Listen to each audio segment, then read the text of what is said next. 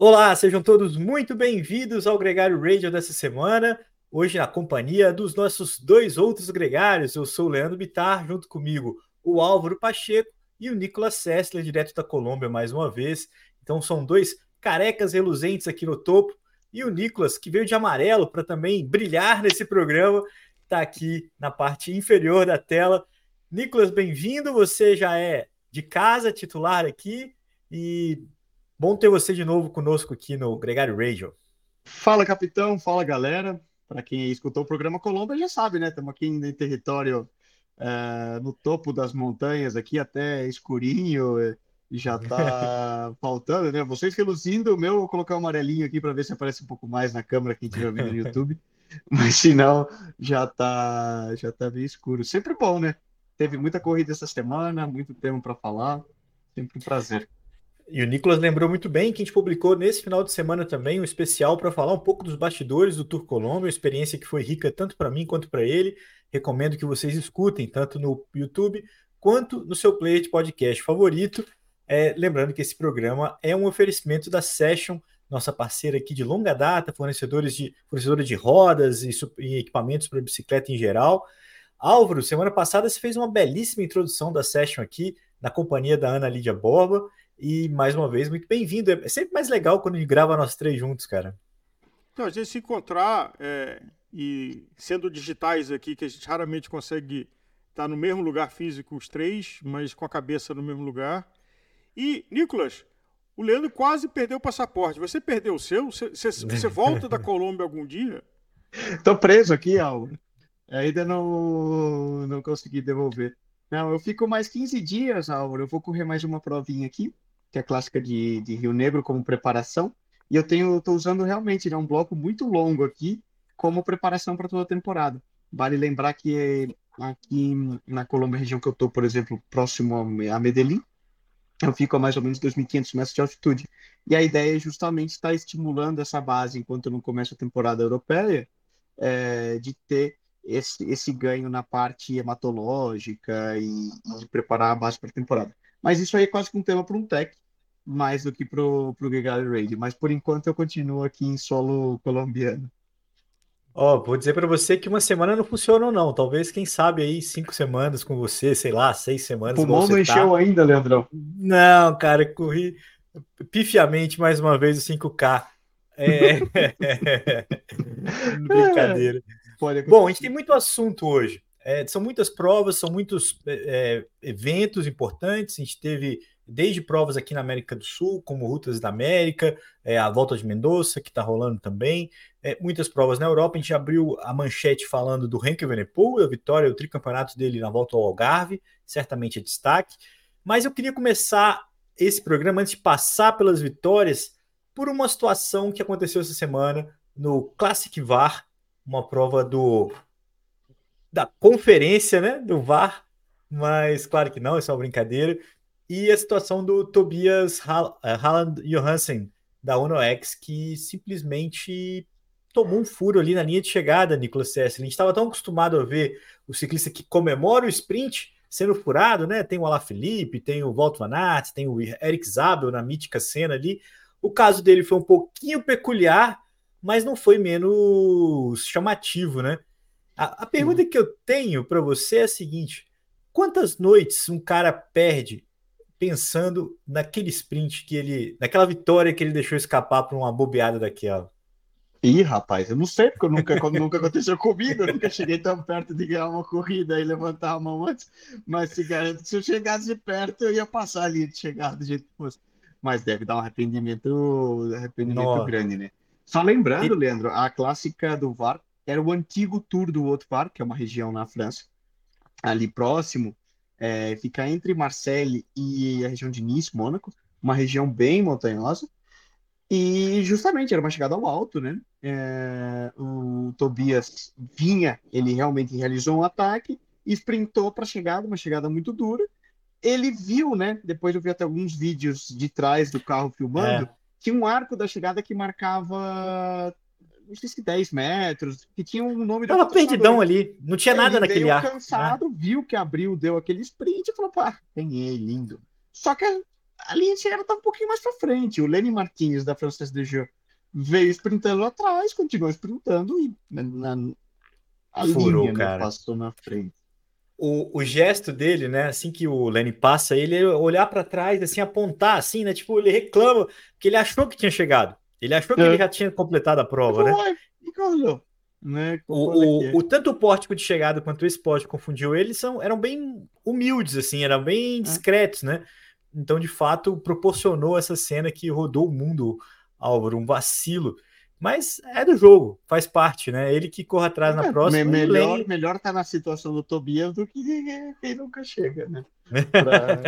Não, vale, é, vale você tá vendo. A, a, falta de oxigênio, né? Numa situação dessa. Então, esse que é tá o ponto. limite do limite, assim, você já não tá mais pensando direito, você olhou uma coisa para trás, deu, posso relaxar, e na hora que você desliga, é, não chegou ainda. É, hum. Eu acho que esse é. É, mas, mas talvez isso, a, a, falta de oxigênio e o desespero para acabar logo. E na hora que ele viu é. que tinha uma frentezinha que ele achou que era a chegada, não era. Eu acho que ele usou, ele usou a percepção é, né, periférica, né? Assim, a visão periférica dele do pórtico, de tudo, assim, né? Ele viu chegar, né? Assim, acontece. Eu, eu seria plenamente capaz de fazer uma presepada dessa. É, o Lenny não tinha nada a ver com isso. Um top 10 ali que tinha muita gente boa. Tava o o Michael Woods, estava o Roman Bardet, então assim, Sim, eram dois garotos muito brigando. Nível, uma prova muito é. legal. Aliás, como algumas que estão rolando também na França, a gente tem boas provas rolando na França, rolando na Espanha também, e a volta ao Algarve em Portugal, é, que vale destaque aqui, você acompanhou até, né, a gente conversou um pouco sobre isso é, gravando Colômbia, é uma prova com um list bem, é, bem recheado, vamos dizer assim. De peso, né?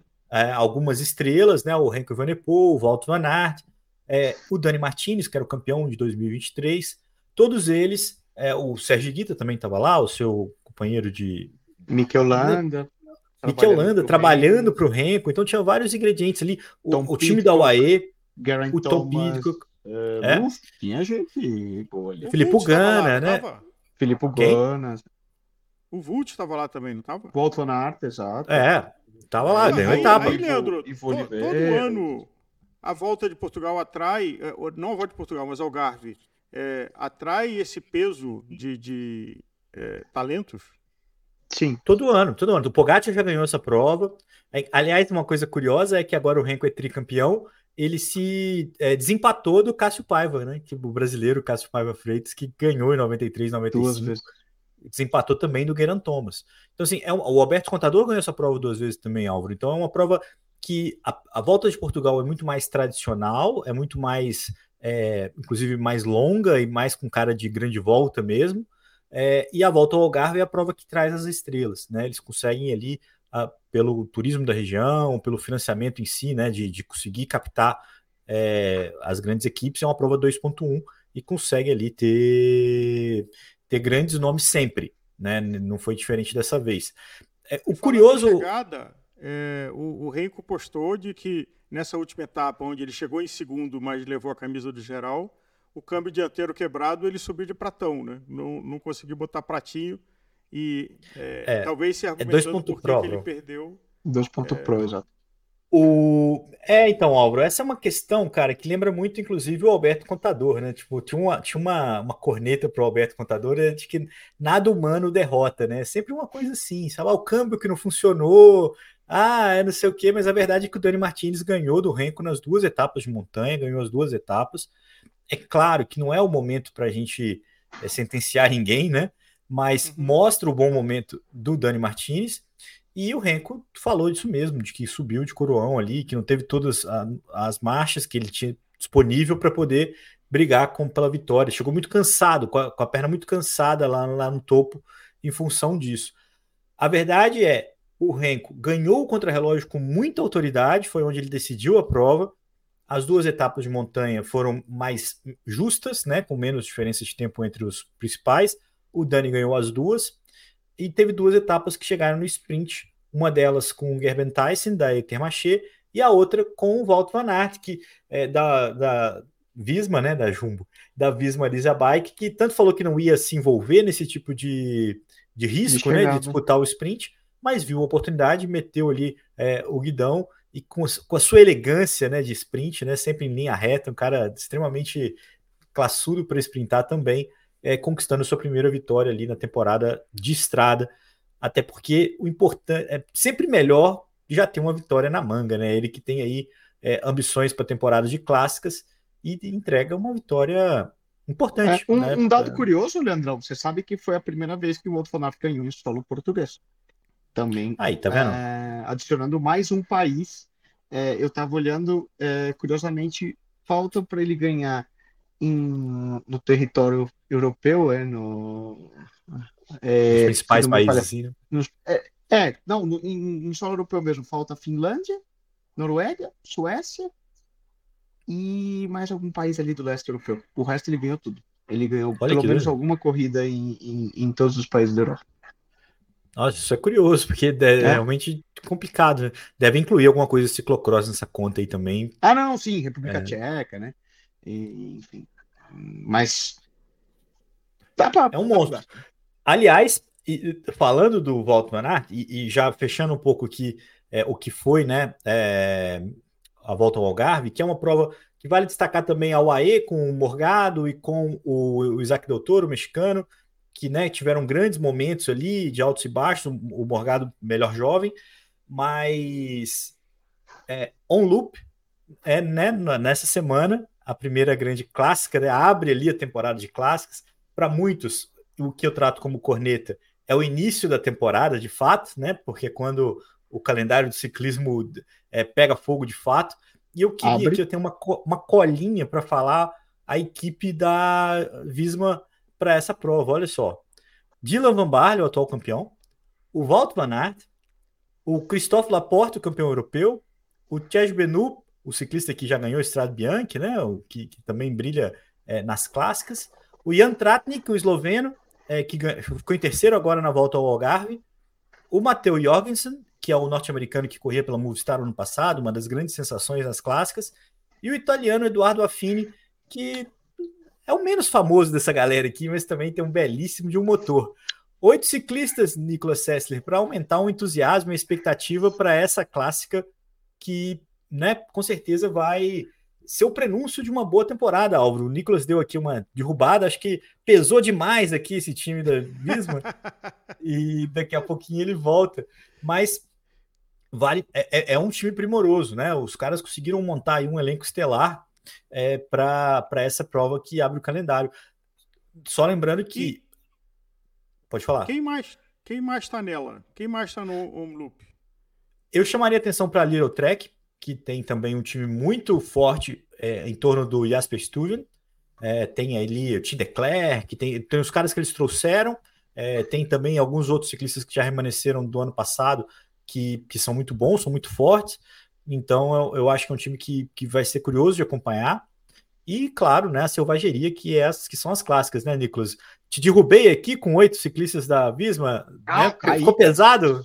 Caí, não, já entrou, só de passar essa galera na frente já cortou, cortou a internet, fiquei no corte lá no fundo do pelote, típica de clássica belga. Lembrar que tem participação também do Vini, né? O, o Vini corre tanto o Kurne Bruxelles Kurne como então, a, a Omloop.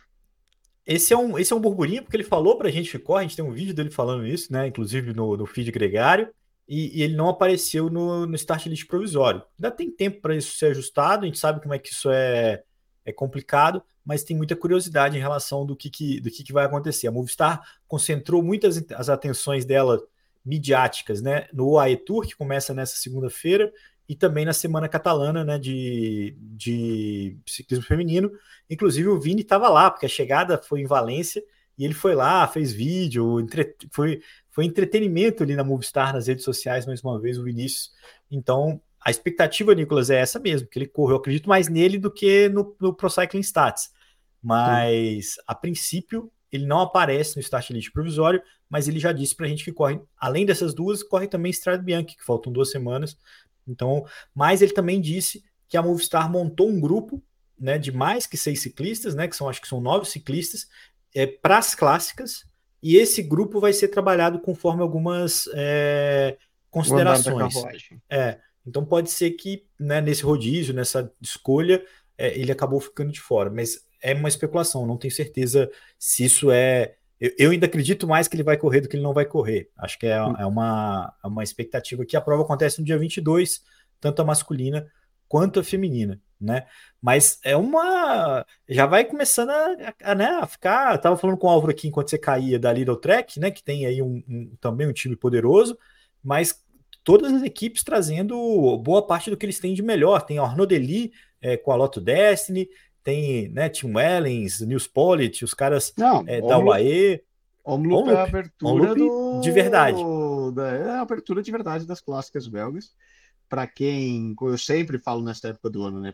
Para mim que tive a oportunidade de viver lá, enxergar o que é a paixão do belga e, e deles por essas provas, por esse período, é uma festa. É um período de festa nacional que ele vai até o final da Paris-Roubaix ali, né? E você tem todas essas semi-clássicas que eles chamam, né? Que você envolve é. com Omloop, Kurne Brussel Kurne, Edri Harelbeck, Gent Wevelgem, enfim, vão, vão somando. E vai, e vai chegando até o Tour de Flandres, que é o ápice da, da festa em Flandres, na Bélgica, mas aí depois você tem Roubaix, que é aí a rainha das clássicas, né? Aí depois vai para as Ardenas. Não, só coisa boa. A gente está é, muito, bem aqui, é amparado pelos próximos meses legal. até abril. Álvaro. Leandro, Roglic, é, porque a gente está vendo o, o Pode, está vendo o Van Aert, está vendo o Van Der Poel, é, e supostamente Red Bull bora com o Roglic está com foco no giro, mas ele deve participar das clássicas, de alguma das clássicas? Liège, Baston com certeza. Então, ó, vamos falar o calendário do, do Pogacar primeiro, que está aqui na mão. O Pogacar corre Estrada Bianca de novo, já ganhou essa prova. Depois ele corre a Milano-São Remo, que eu acho, na minha opinião, é a prova que ele mais quer ganhar. Depois Liège, Baston lembrando que ele caiu nessa prova ano passado. E depois corre o Giro de Itália, depois do Tour de France. Então, é, esse é o calendário do Pogacar, que tem aí, então, três clássicas importantes, Estrada Bianchi, Milano-San Remo e também a Liège, Baston Liège, que eu acho que é a grande cereja do bolo, porque vai ter aí a presença de muita gente é, relevante na, na Liège Baston Liège desse ano. O Roglic não. Aqui no calendário do Roglic, Álvaro, Paris-Nice, Itzulia, Dauphiné e Tour de France. Um pouco mais conservador. A gente lembra que o ano passado também ele fez um calendário bem conservador, assim, e ganhando tudo. Giro, né? É, ele ainda correu a Milão São Remo e tal, mas ele eh, se poupou. Não foi, não foi assim uma coisa talvez ainda ajuste alguma coisa, mas não é um compromisso do Roglic correr as clássicas. A Bora tem um time aí é, mais focado nisso. Então, vamos ver. Não sei.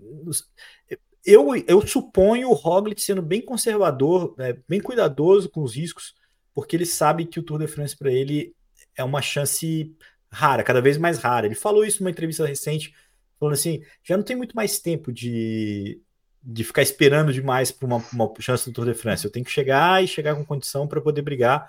E, e, eu acho até que tem que ter uma alguns outros fatores coincidindo para ele poder ganhar, né, não, Nicolas?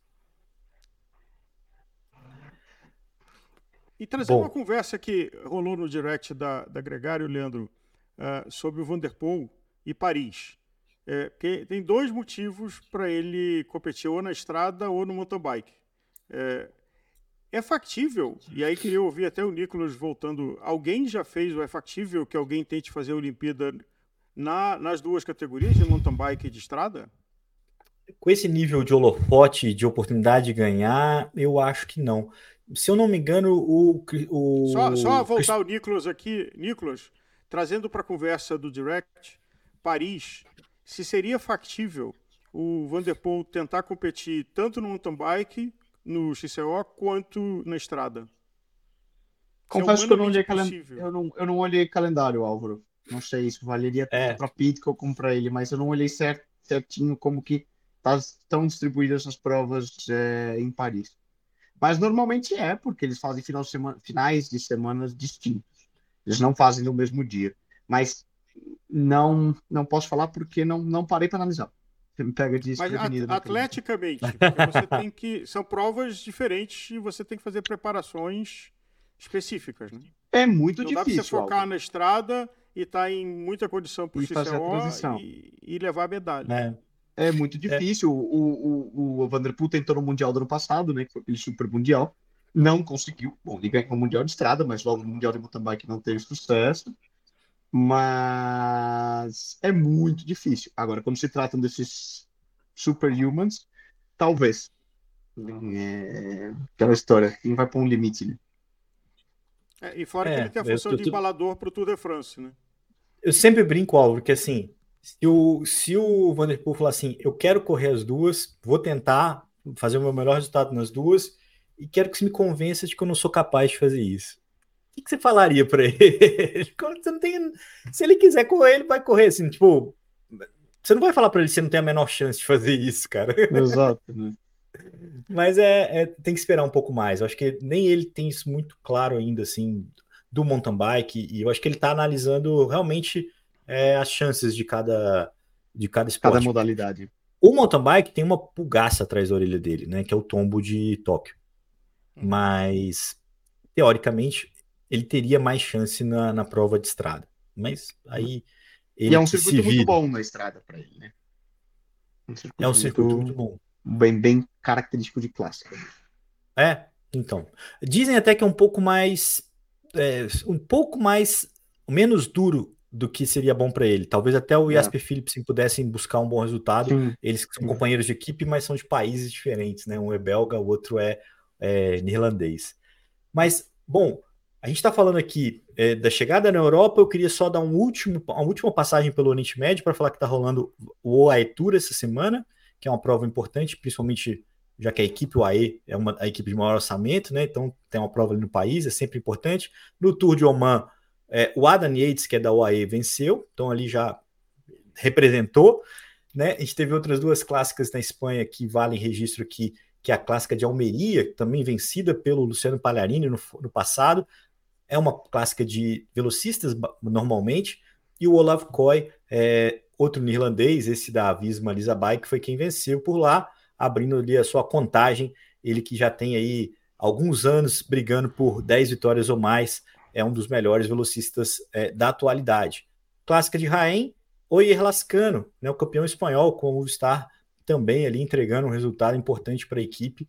É, dessas provas que aconteceram na semana passada, a mais curiosa é a volta da Andalucia, que era uma prova de cinco etapas, que teve ali uma série de, de momentos cancelados em função das greves dos, dos, agricultores lá na Espanha, e virou um evento de uma crono de 5K, Nicolas Sessler.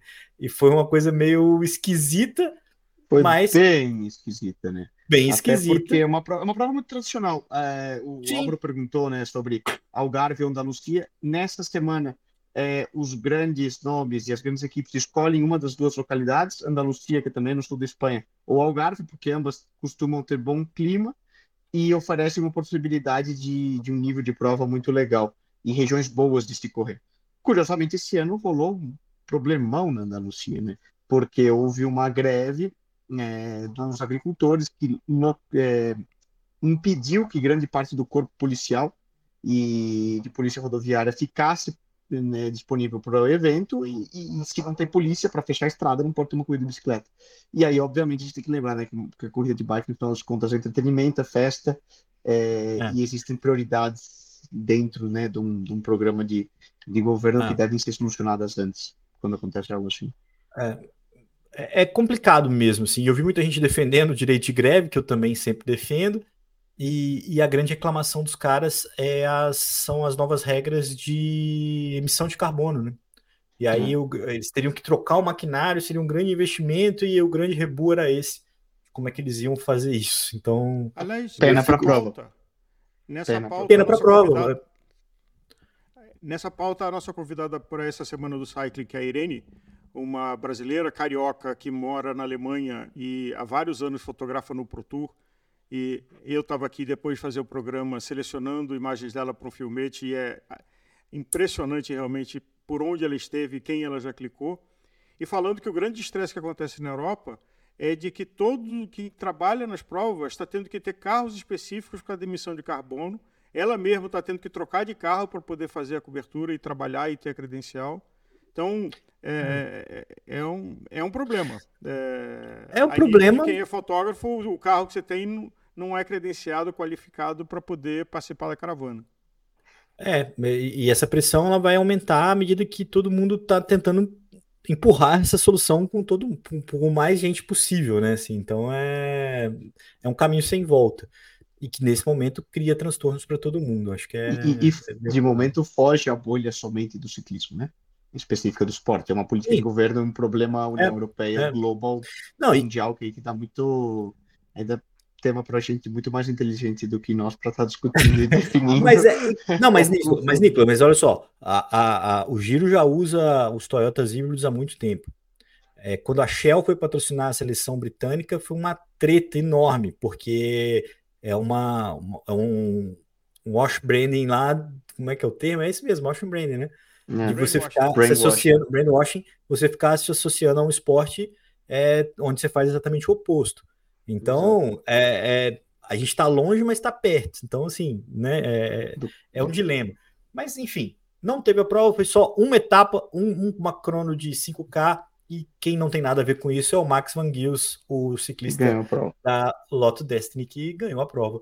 É, se deu bem. Venceu, basta estar lá. É a brincadeira que, que diz tudo.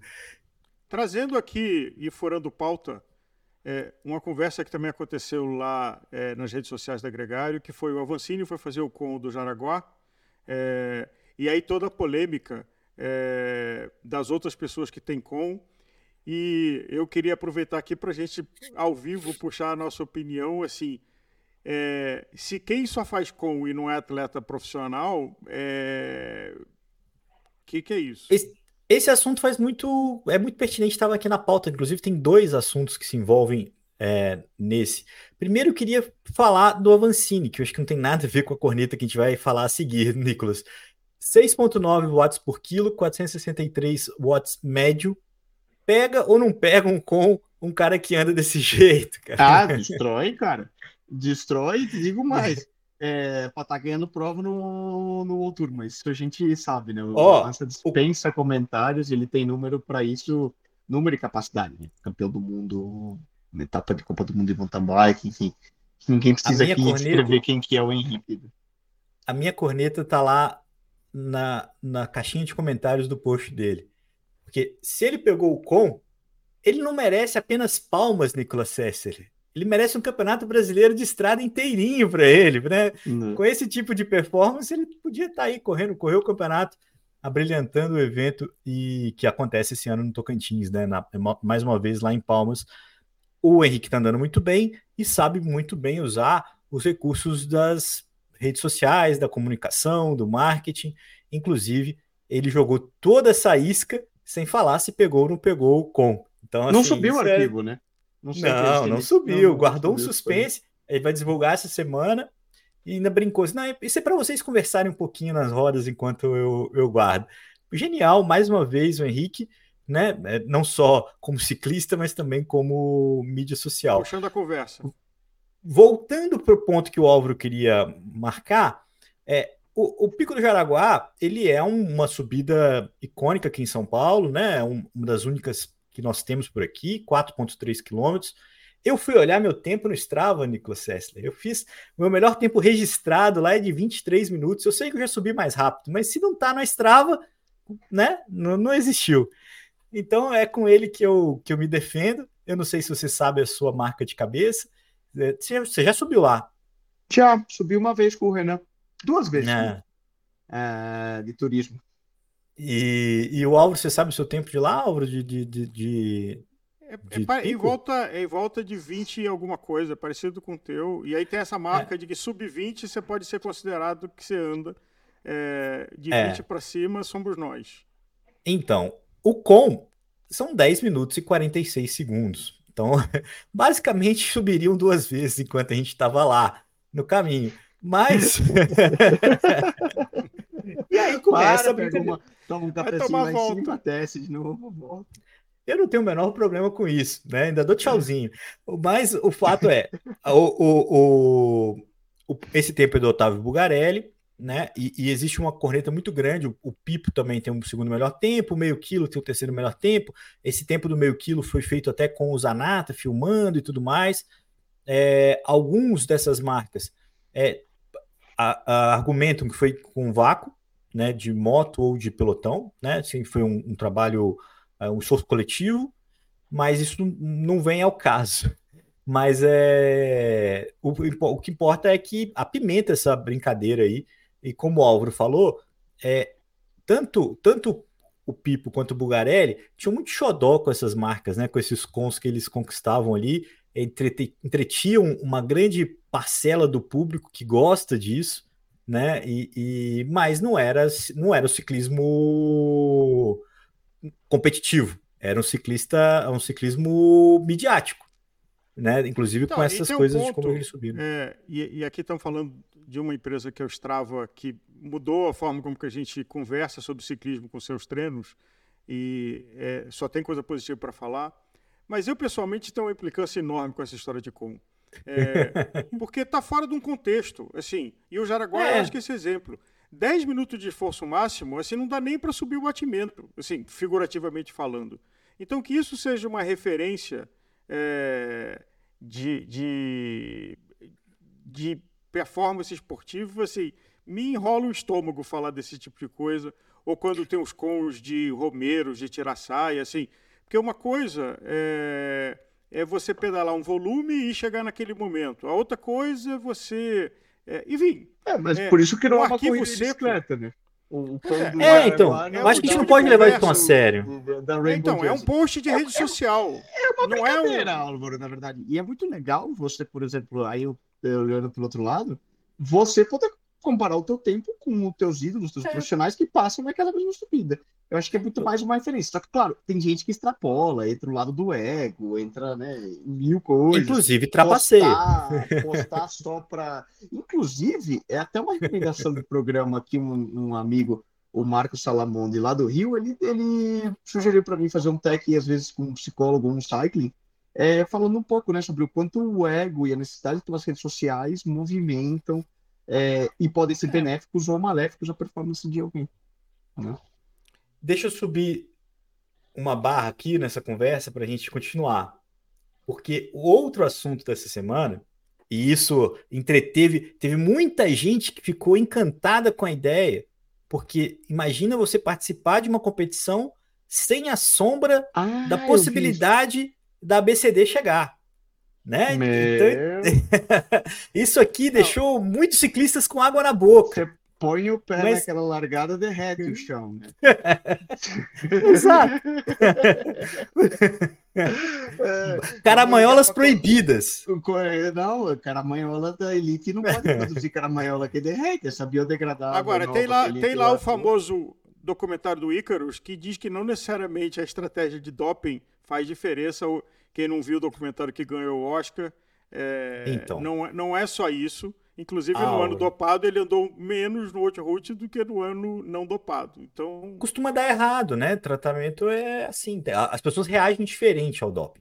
É, isso também é outra coisa extremamente comprovada. Então, assim, a, o mesmo doping não, não funciona igual em cada um.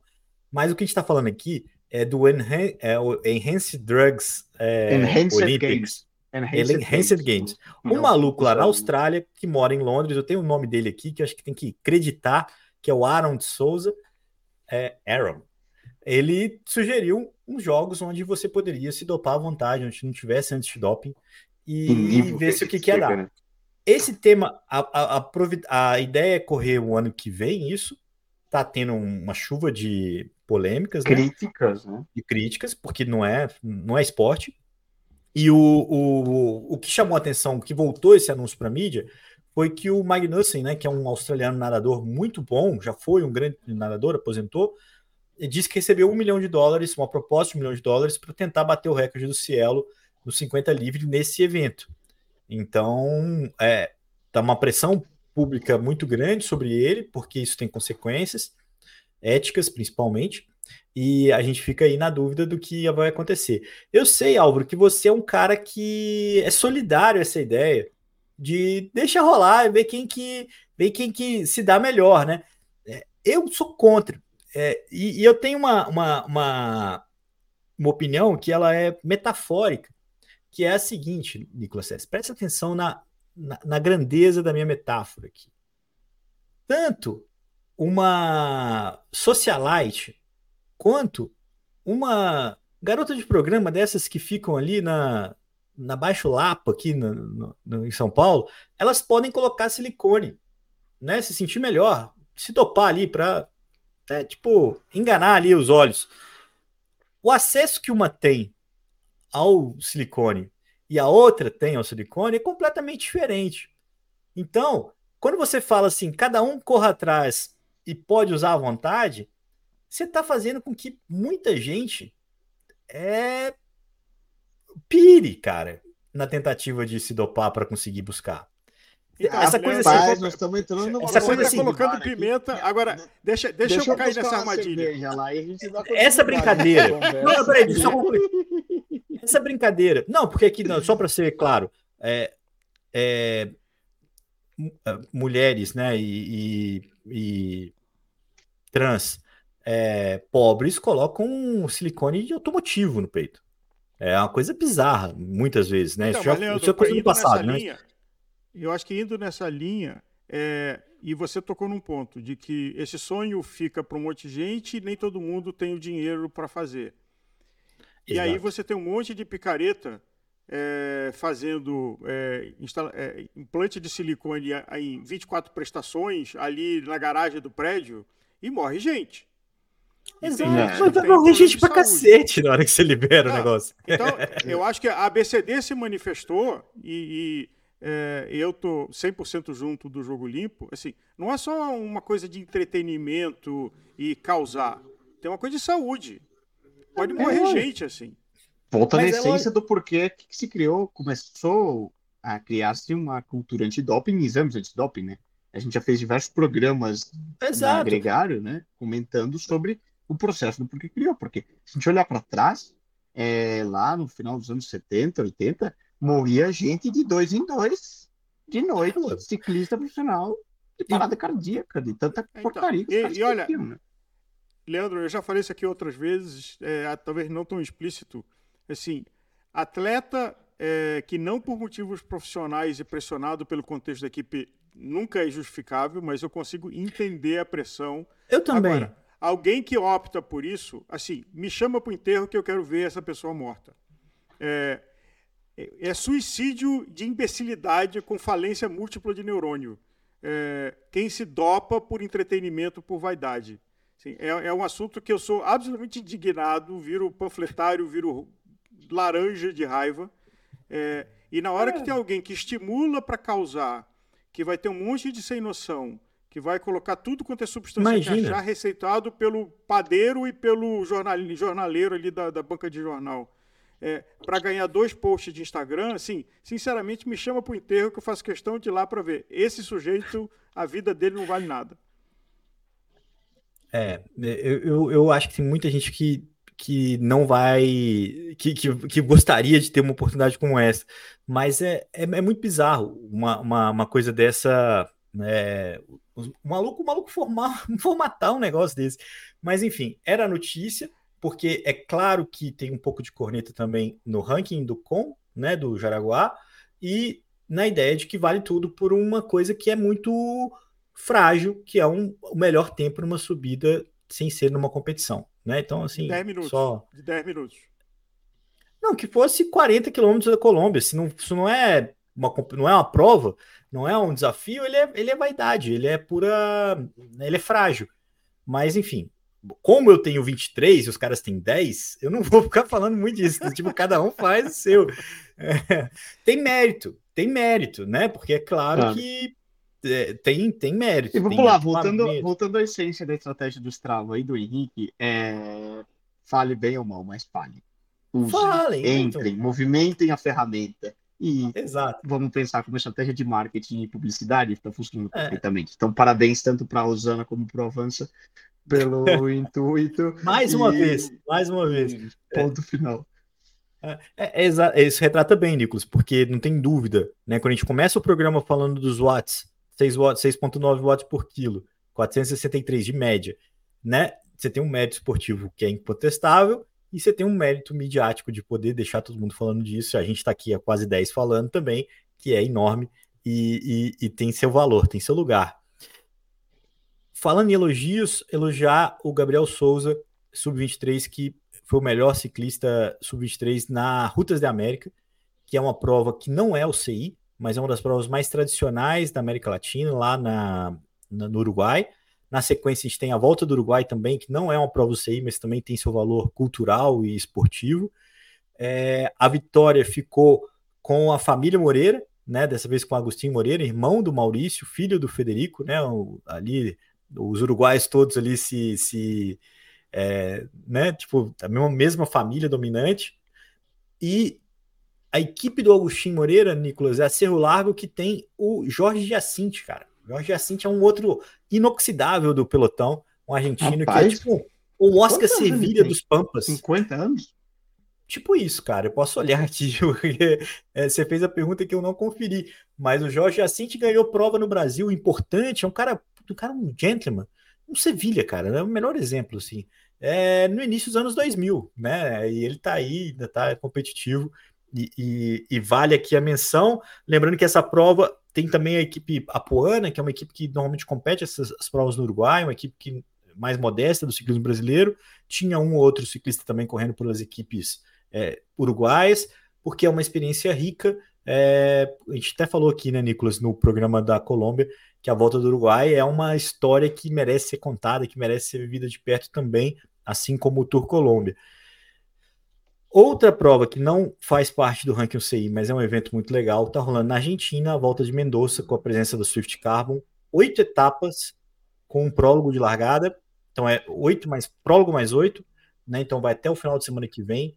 É, hoje rolou a etapa, nesse domingo rolou a etapa 1.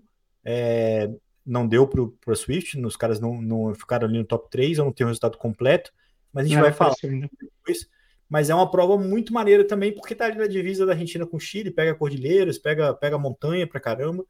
Bem tradicional pega, também. E, bem tradicional. Então são dois eventos que eu queria citar, e lembrando aqui que o Gabriel, um resultado é, valioso, que sirva de motivação para ele e de, né, é, de empurrão aí para o que vem a seguir na carreira. Ele que subiu no pódio do Sub-23 é, de Palmas, Nicolas, junto com o Vini Rangel, no, né?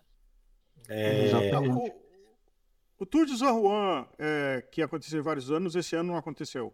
Não, o governo e terminou ele. É, ele é eles não tinham a grana né, do governo para fazer. Não sei nem se vai ter a, a, versão igual a essa, que não é o CI. É, não, provavelmente, não, provavelmente não. Se termina, é. termina. Né? Eu acho que o ano passado teve, Nicolas. Um, é que eles um têm evento... muitas provas em San Juan, né? Mas é. que não é a mesma organização. Não é o tu, não, San, não é. San Juan é um, um, eixo, um centro de organização de provas, que eles têm provas lá quase toda semana, quando começa um bloco, né? E eles podem usar talvez o nome, mas não é pela mesma, é, não é o mesmo evento. Inclusive os irmãos Cruxê estavam lá na, na Volta Colômbia, né? Muito provavelmente já também mantendo as antenas ligadas. Contamos pelo... do teu gafe, Leandro? Não.